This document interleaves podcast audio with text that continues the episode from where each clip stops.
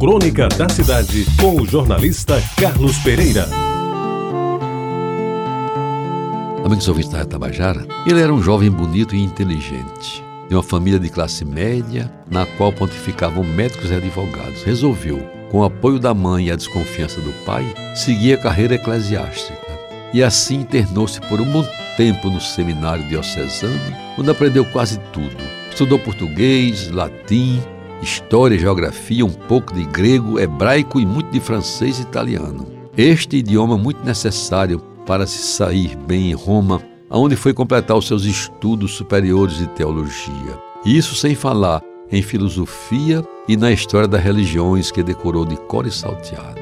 De volta ao Brasil, além de celebrar missas e cumprir outras atividades próprias de sacerdote católico, ele resolveu investir mais e mais no estudo e na prática do social dedicando-se por inteiro à assistência de estudantes pobres, doentes indigentes e, sobretudo, participando ativamente de atividades políticas, quando permitidas pela igreja e pelo governo. Seu convívio com a juventude era melhor.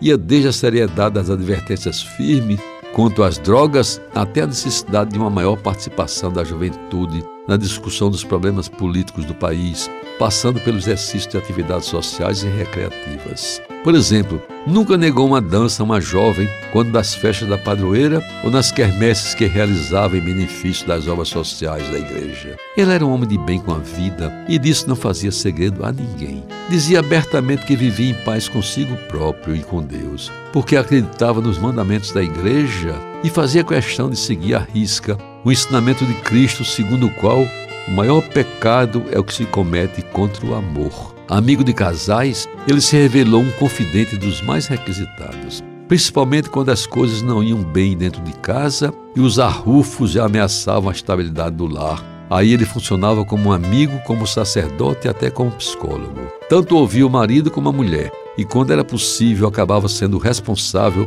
pela reconciliação, vitória que pela sua boca jamais foi contada a outra pessoa. Sendo um homem forte e decidido, ele também tinha suas fraquezas. Aliás, todos sabemos que nem os padres são imunes ao sentimento, à emoção, ao amor, enfim. Dizem até que os santos também tiveram suas fragilidades corrigidas a tempo por interferência do Senhor. Pois bem, numa dessas suas fraquezas, comentaram depois os faladores, ele apaixonou-se perdidamente por uma ovelha do seu rebanho mas nunca teve a coragem de lhe confessar por inteiro o seu amor, pois sabia que aquele era um amor impossível. Ela era casada e bem casada, com um amigo de toda a sua confiança. Seguiu sua vida, amando-a como podia. Amor platônico, diziam alguns. Que platônico que nada asseguravam outros. Eles se viam, conversavam, participavam juntos de reuniões na paróquia, às vezes na presença do marido que jamais desconfiou de nada. Nunca se ouviu dizer que alguém tivesse testemunhado uma ação amorosa mais íntima entre os dois. Ele ficou velhinho, ela ficou velhinha, o marido morreu primeiro.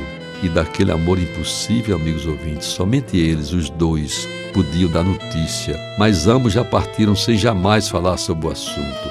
Quem sabe, agora no céu, eles consigam viver o que na terra lhes foi sempre negado. Você ouviu Crônica da Cidade com o jornalista Carlos Pereira.